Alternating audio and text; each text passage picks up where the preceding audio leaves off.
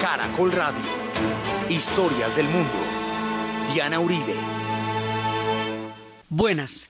Les invitamos a los oyentes de Caracol que quieran ponerse en contacto con los programas, llamar al 268-6797, 268-6797 o escribir al email de auribe arroba hotmail.com, hotmail.com, la página web www.casadelahistoria.org, www.casadelahistoria.org o al Facebook arroba C al piso de la historia. Hoy vamos a ver la abolición de la esclavitud, primera parte.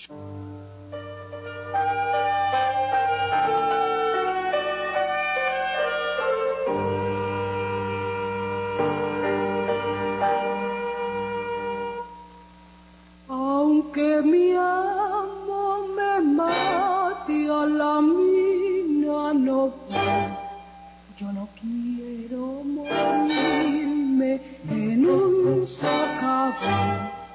Yo no quiero morirme en un socavón. Don Pedro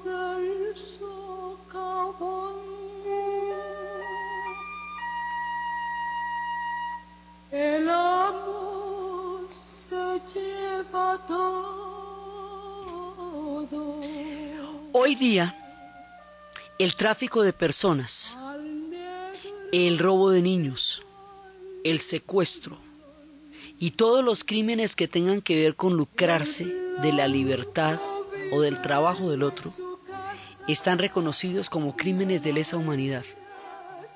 Y son en este momento una abominación, aunque todavía suceden, es una cosa que la especie humana no tolera y no puede tolerar. Para llegar a la conciencia de que nadie tiene el derecho a comprar la vida, la libertad del otro, a lucrarse de ella o a hacer negocios con la libertad de los otros, el proceso de sensibilización y concientización de la esclavitud tuvo que recorrer larguísimos caminos, porque la cosa se había vuelto tan natural que a nadie le parecía un crimen, a todo el mundo le parecía más bien normal.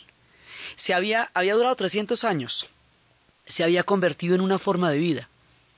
Entonces, la esclavitud la han venido justificando desde que la tienen. Los griegos se inventaron que era que había gente cuya naturaleza era ser esclavo. Así, digamos, eh, empezaron, pero ya después, con el cristianismo, si los hombres son iguales ante Dios, ¿cómo se puede justificar la esclavitud? Entonces luego, cuando ya me metieron en la esclavitud, empezaron a decir que era que había una raza de Caín que había cometido un pecado y por eso era esclavo. Entonces empezaron a torcer los argumentos para poder justificar la esclavitud eh, o que los estaban civilizando y que su condición era la barbarie y que se les, se les estaba civilizando o que se les estaba convirtiendo o que se les estaba evangelizando mejor dicho que era por su propio bien, eso en todos, de todas maneras se, se inventaba en un argumento con el cual justificar la esclavitud. Hay un momento en que empieza a pasar todo lo contrario. Empiezan a buscarse la coherencia de doctrinas en las cuales es imposible justificar la esclavitud y esto empieza a adquirir la connotación de un crimen y no de un hecho natural o de un merecimiento de un pueblo raza de Caín o de cualquiera de esas eh, justificaciones para la monstruosidad que han existido a lo largo de la historia. La cosa comienza en Inglaterra.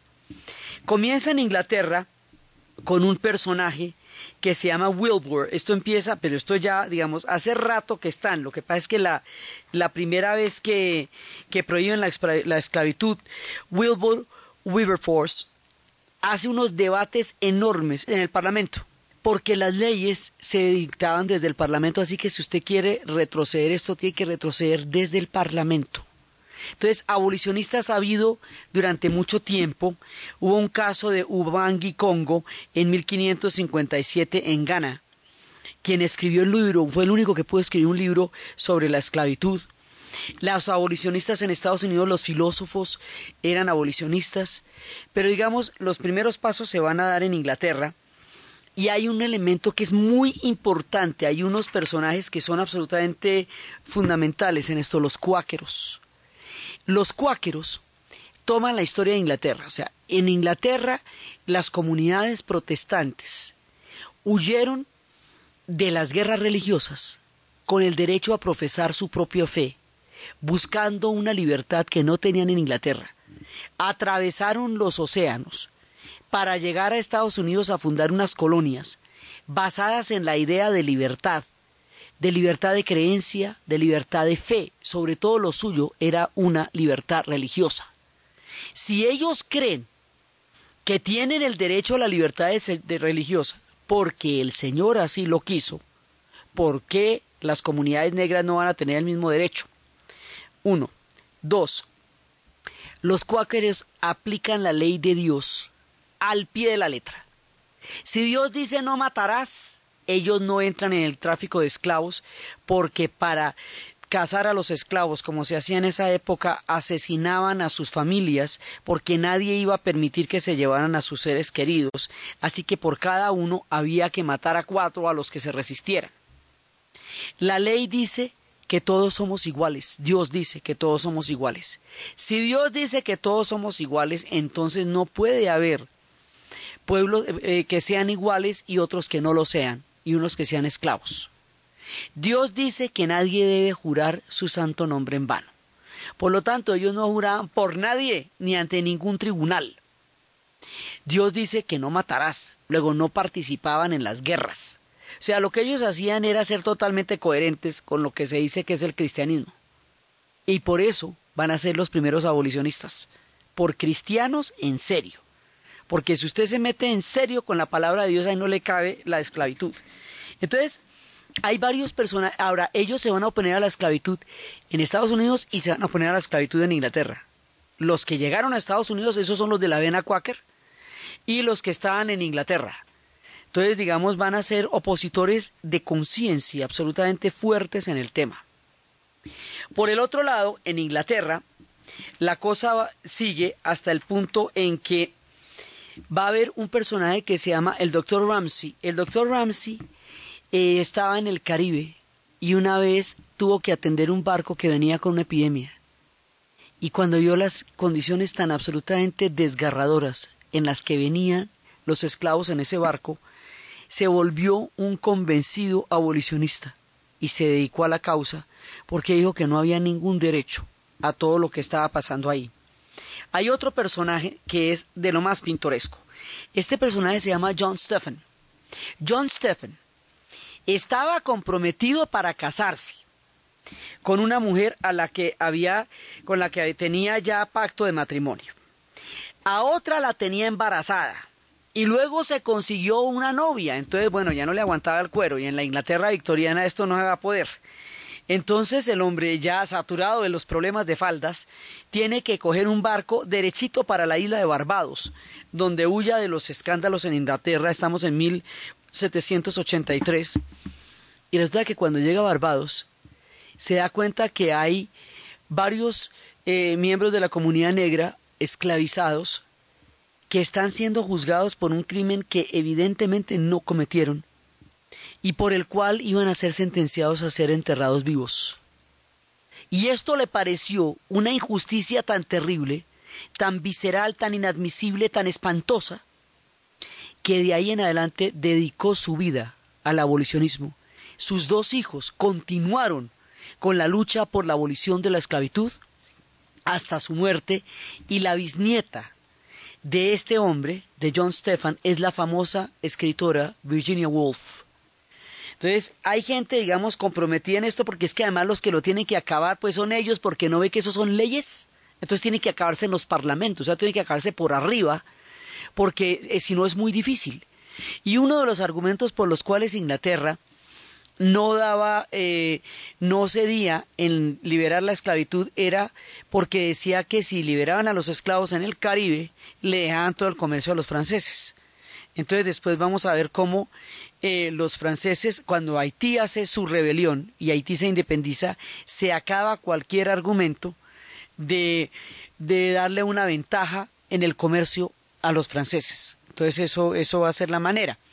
Entonces resulta que Inglaterra, después de un debate gigantesco y después de una lucha bastante larga, declara la abolición de la esclavitud. Eso es muy importante.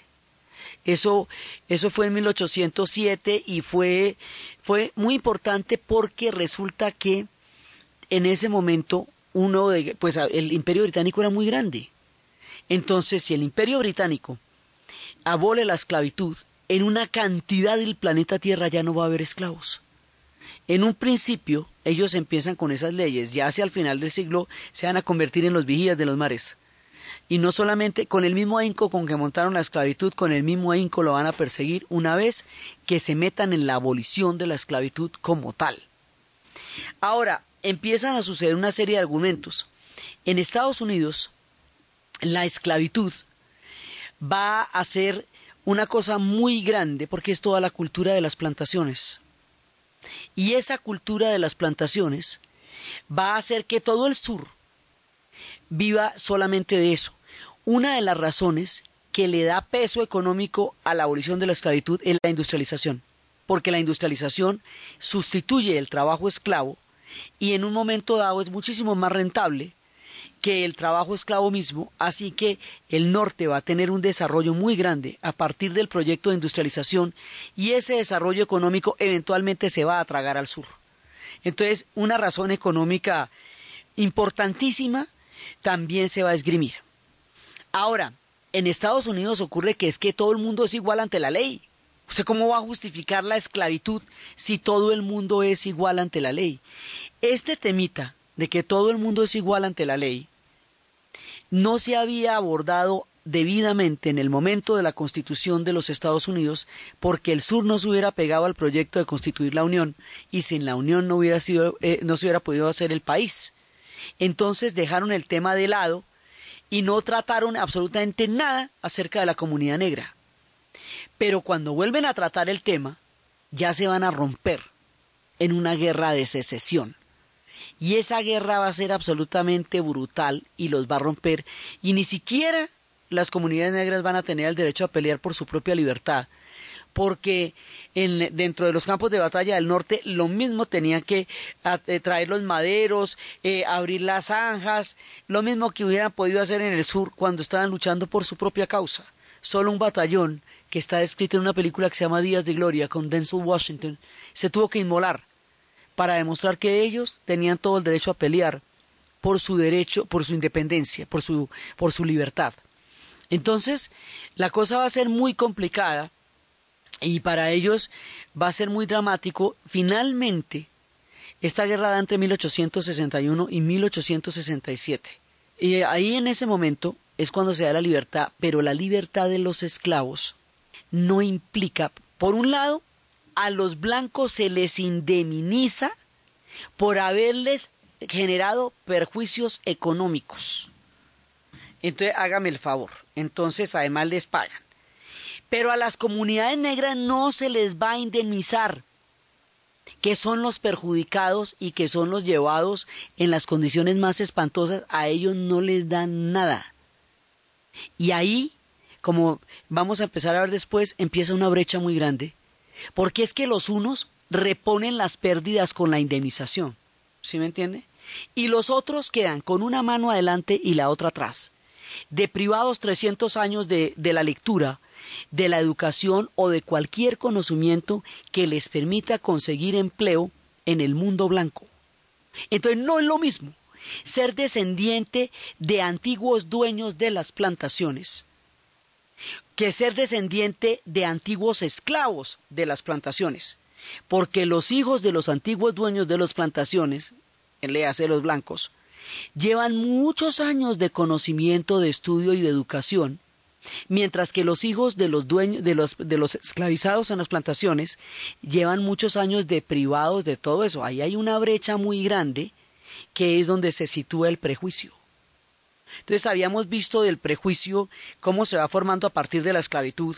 Entonces negro devuelve de todo lo malo.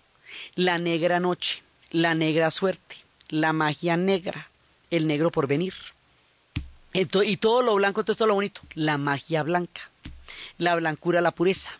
¿Sí? Y eso es una connotación racista que queda como una herencia colectiva del prejuicio de la esclavitud. Entonces ellos, una vez libres, de todas maneras, todavía no tienen realmente libertad. Porque una vez que, como el sur va a quedar arruinado, completamente arruinado, entonces el sur va a culpar a las comunidades negras de la ruina total de su modo de vida y va a tomar contra ellos una represalia brutal. Y esa represalia se va a expresar de dos maneras. A través de un paquete de medidas legales que se conoce como el Jim Crow System, instaurado en 1896, en el cual, con la consigna de separados pero iguales, separaba a todos separaba a los blancos y a los negros en todos, en bancas para parques, en bibliotecas, en iglesias, en colegios, en todas partes. Y además había un escuadrón de la muerte que se llamaba el Ku Klux Klan, que era un escuadrón lleno de símbolos de gente encapuchada que eran las mismas autoridades, el comisionado, el juez, el alcaide, todas las autoridades se encapuchaban y salían a linchar a los miembros de la comunidad negra, los quemaban vivos delante de, sus familias, por eso la vez pasada estábamos escuchando cuando estábamos hablando de la esclavitud, estábamos escuchando la, canción de Billie Holiday, la del Strange Fruit, la, ese extraño fruto que cuelga de los árboles del sur que son los, los, miembros de la comunidad negra linchados. Eso no se hubiera podido dar, ni hubiera podido existir el apartheid en Sudáfrica, si la esclavitud no hubiera constituido una justificación para la prolongación del prejuicio, más allá de las cadenas físicas de la gente. Entonces, en Estados Unidos la cosa se les va a poner muy complicada. Y como siempre, es la música la que los va acompañando. La historia del mundo en Caracol Radio. I was born by the river in a little tent. And oh, just like that river, I've been running ever since. It's been a long, But I know a change gonna come. Oh, yes, it will. It's been too hard living, but I'm afraid to die. I don't know what's up there beyond the sky. It's been a long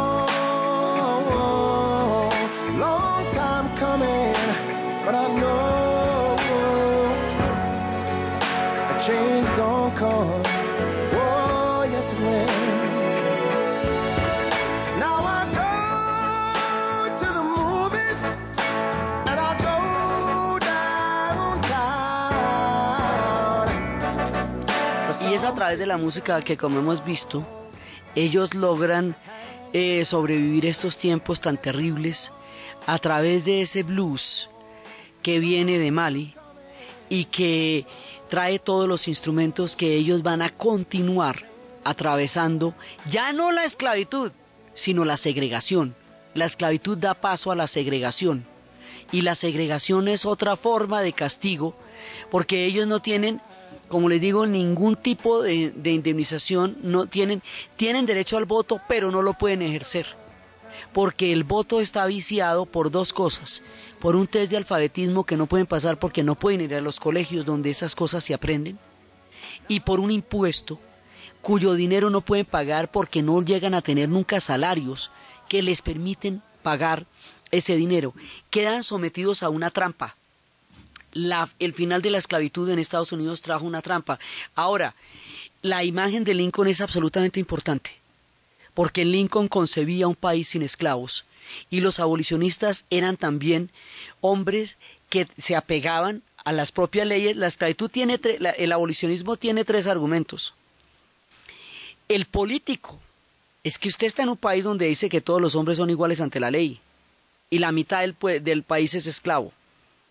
El económico, la industrialización da una alternativa. El religioso es un grado de crueldad terrible. Y después, bueno, Locke también decía que los hombres no se podían, eh, que los hombres tenían derecho a su propia libertad. En los argumentos religiosos se decía, el hombre tiene derecho a buscar su propia fe y si es comprado y esclavizado, el derecho a buscar la verdad le es de privado. Entonces empiezan a surgir los argumentos ahora que van a permitir la liberación, pero la liberación aquí no conduce a una mejora sustancial en las condiciones de vida por lo que va a ser el Jim Crow System. Entonces ellos continúan con la herencia africana y con el blues, buscando posibilidades históricas de encontrar un lugar digno bajo la tierra.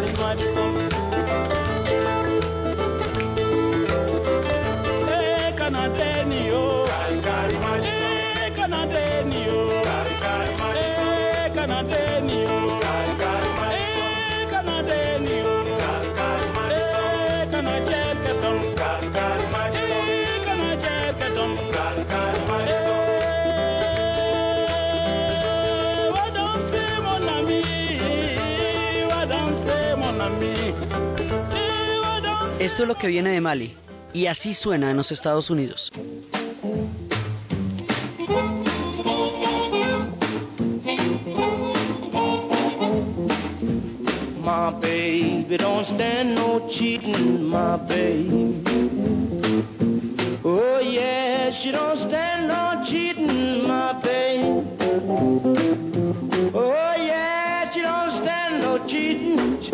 Don't stand none of that midnight creeping, my baby. True little baby, my baby. My baby, I know she'd love me, my baby.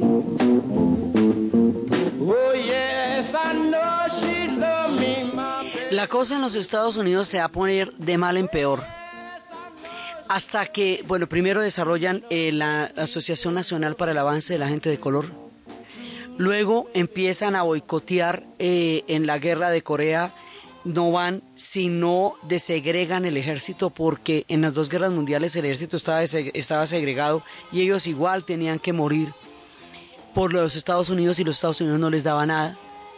Después es cuando empieza toda la gesta de Martin Luther King que empieza con Rose Parks cuando se niega a dar el puesto en un bus, en la parte segregada de un bus de los Estados Unidos. Inmediatamente el pastor protestante Martin Luther King, porque es que el protestantismo y la reforma van a tener un papel importante en el abolicionismo porque precisamente daban las bases de, de una búsqueda personal que no se podía hacer bajo las condiciones de la esclavitud. Entonces, en ese momento, Martin Luther King toma las banderas de un movimiento que empezó Rose Parks, porque ella, cuando la arrestan por no cederle el puesto a un blanco en la parte de atrás de los buses, al otro día va a haber un boicot de miles de personas contra los buses en donde no van a montar mientras no los desegreguen. Y eso hace que en Montgomery, Alabama, empiece el movimiento. Y este movimiento es un movimiento con la fuerza del espíritu, es un movimiento de la no violencia. Y ese movimiento es un movimiento en donde los fines y los medios no son separables. Si nuestra causa es justa, nuestros métodos tienen que serlo. La validez moral de nuestra lucha se ve en la manera como la implementamos. Y de esa forma, tomando los de, los, eh, las enseñanzas de Gandhi y tomando la teoría política de Thoreau, de que una persona no puede, bajo ninguna circunstancia, permitir o obedecer leyes que lesionen su dignidad ni la dignidad del otro, empiezan a marchar. Y la canción más emblemática del movimiento por los derechos civiles en los Estados Unidos va a ser esta de We Shall Overcome, que era lo que cantaban marchando en las calles de un distrito a otro mientras los acosaban con toda clase de violencia.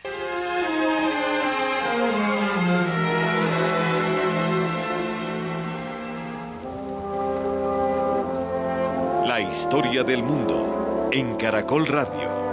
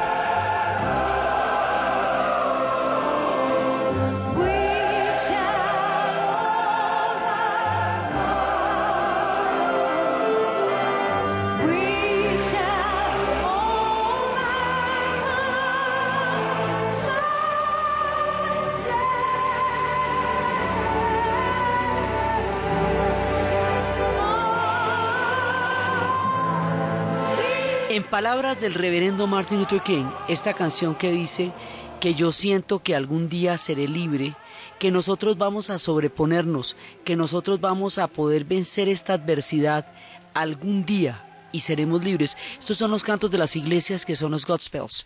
Es en las iglesias donde se van a formar las resistencias. Las iglesias también estaban segregadas. Así que allá, a fuerza de cantos, de estos spirituals, que son los cantos religiosos, van a tomar la fe y la fuerza para empezar todo el movimiento por la lucha por los derechos civiles, por la igualdad, por romper la segregación en el sur.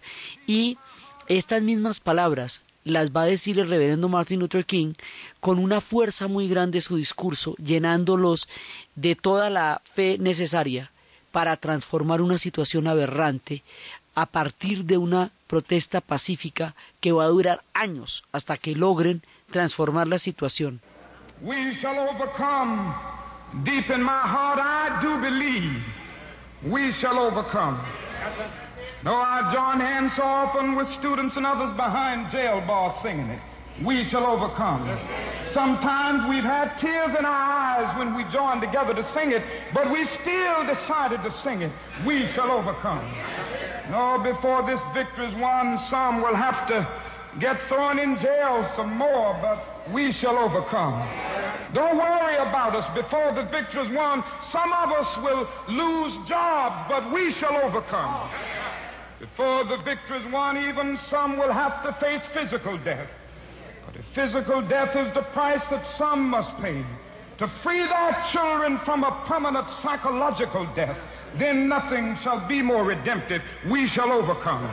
Before the victory is won, some will be misunderstood and called bad names and dismissed as rabble rousers and Aquí, agitators. tomando la letra de la canción, empieza a decir que se une con los estudiantes, que marchan con, los- con las lágrimas en los ojos, que marchan contra un crimen aberrante, contra una manera como los tratan, cómo los, los ridiculizan, cómo se burlan de ellos, cómo les quitan la dignidad, cómo llorando pueden cantar que nosotros nos sobrepondremos y ellos le van contestando porque los discursos tienen esa musicalidad, eh, eh, tanto en la, en la melodía como en el discurso mismo en que le están cantando. Y el famoso discurso, el que daría Martin Luther King, que le daría, eh, por el cual le dan el premio Nobel por toda su lucha, al que va a, dictar, va, va a dar en Washington en, 18 en 1963, el de Yo tengo un sueño, empieza justamente retratando el final de esta gesta de la, de la abolición y de unas mejores condiciones de vida.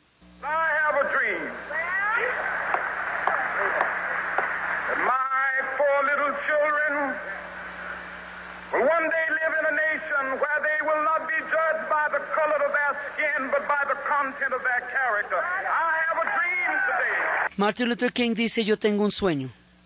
Yo tengo un sueño en el cual mis pobres hijos vivirán en un país donde serán juzgados no por el color de su piel, sino por el contenido de su espíritu. Yo tengo un sueño hoy.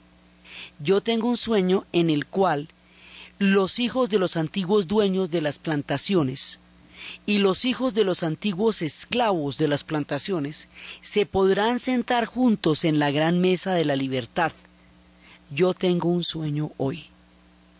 Y ese discurso que habla de la libertad, que la libertad será capaz de enseñorearse en los Estados Unidos, es el comienzo de una gran transformación histórica que va desde la esclavitud, los linchamientos, la deprivación de todos los derechos, hasta el comienzo de una igualdad en todo sentido, jurídica, política, que no se ha logrado completamente, pero que se, se transformó muchísimo. También va a ser el momento en que dos años más tarde Stokely Carmichael va a decir que la esclavitud, si no se emancipan de la esclavitud como una condición mental, no van a poder ser libres porque la llevan por dentro. Malcolm X va a decir, nosotros no llegamos aquí en la Pinta de la Niña y la Santa María. Llegamos como esclavos deshidratados, vendidos en cadenas. No es la misma historia que a la que ustedes les han contado.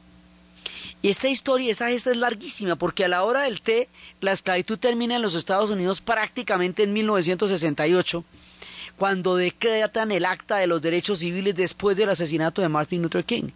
O sea, después de la esclavitud viene la segregación y, la, y la, en los escuadrones de la muerte de Ku Klux Klan. Eso no se puede decir que sea libertad. La esclavitud en África del Sur digamos, en los términos de segregación va a terminar cuando Mandela salga de la cárcel. O sea, las secuelas de este comercio se van a prolongar mucho tiempo más en otras formas.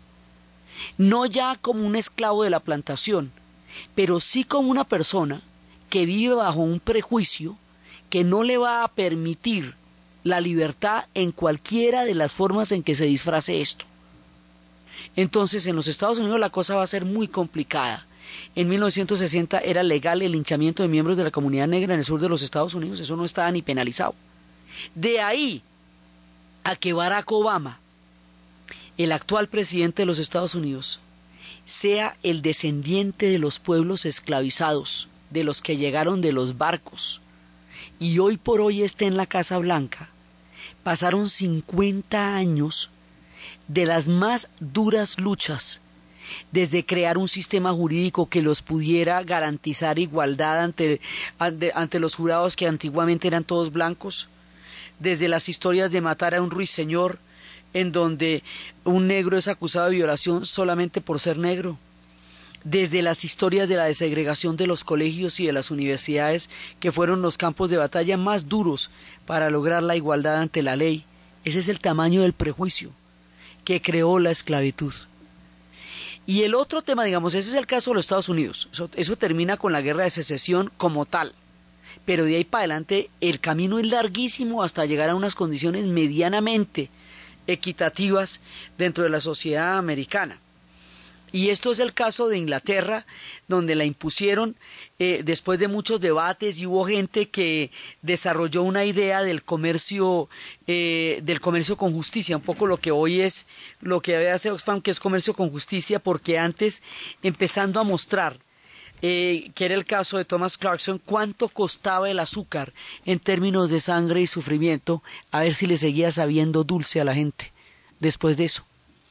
Pero hay otra escuela que también va a llevar a la libertad de la esclavitud, a la abolición de la esclavitud, que es la escuela francesa. Y la escuela francesa es que cuando llega la ilustración, cuando llega la razón, cuando llega Montesquieu, la razón no resiste el análisis de la esclavitud. Nadie puede venderse a sí mismo desde el punto de vista contractual.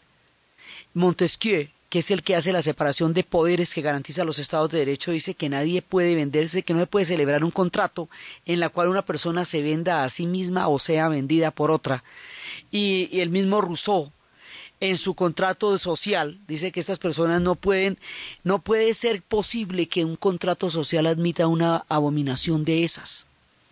Y los argumentos religiosos dicen que si la esclavitud no tiene ningún tipo de justificación moral, pero entonces solamente se va a aceptar por la tradición y, por la costumbre, entonces no hay ninguna legitimidad moral en nada, porque si usted está dispuesto a aceptar el crimen más grande solo porque es una costumbre y de esa manera avalarlo, usted no puede decir que ahí hay un elemento moral, ético o religioso de ninguna naturaleza se deslegitima todo, porque dice, pasan de ser los hijos de Caín a ser los víctimas del peor de los crímenes, del más atroz de los crímenes, del más prolongado y más masivo de los crímenes, que es la esclavitud.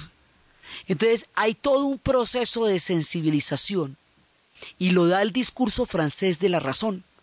Y si lo da el discurso francés de la razón, y es la Revolución Francesa la que decreta la evolución de la esclavitud y en, en, las colonias y en Francia, entonces pues evidentemente los primeros que se van a enterar de primera mano de lo que está pasando son los haitianos.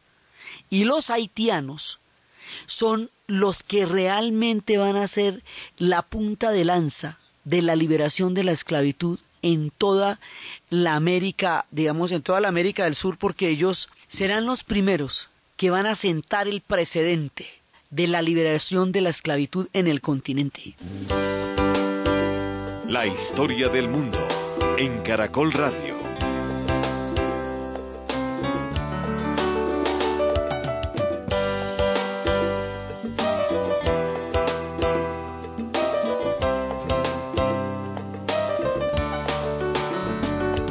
Personne va deviner, je m'en yon di mwen konsakre Pou mte ba ou l'amou Pou ki ou ki jwe mouve Ou tout yon konfians de kwa oh, oh.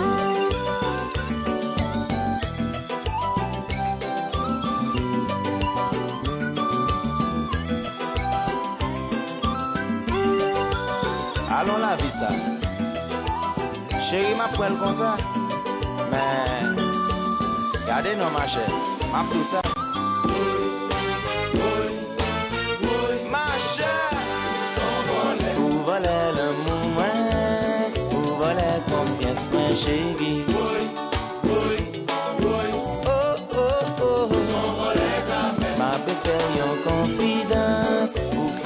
La tradición de las rebeliones en Haití es muy antigua.